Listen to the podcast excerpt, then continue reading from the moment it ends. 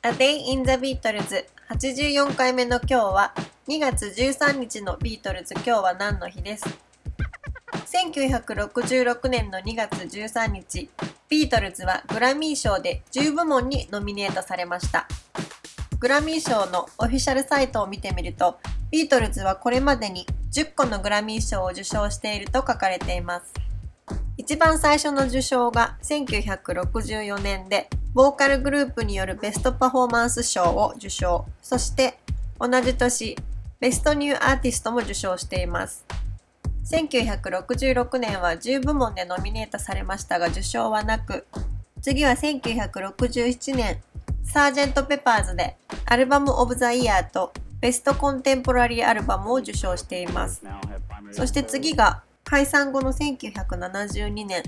特別功労賞理事会賞というのを受賞しています。そして1996年にはフリーアザバートでベストポップパフォーマンス賞と短編のベストミュージックビデオ賞さらにはアンソロジーで長編のベストミュージックビデオ賞を受賞し3冠となっています。2014年には特別功労賞障害業績賞というのを受賞していて一番最近では2016年に映画 8days a week でベストミュージックフィルム賞を受賞しています。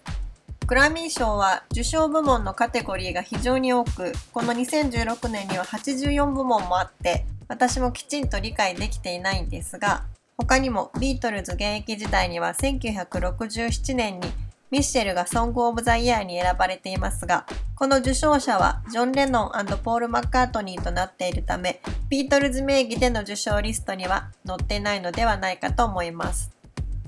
今年もこの時期はアメリカだけでなく、日本でもグラミー賞の話題で湧いていましたが、1966年は受賞はなかったもののグラミー賞にいくつもノミネートされていたビートルズのアメリカでの注目度の高さがここにも伺えると思います。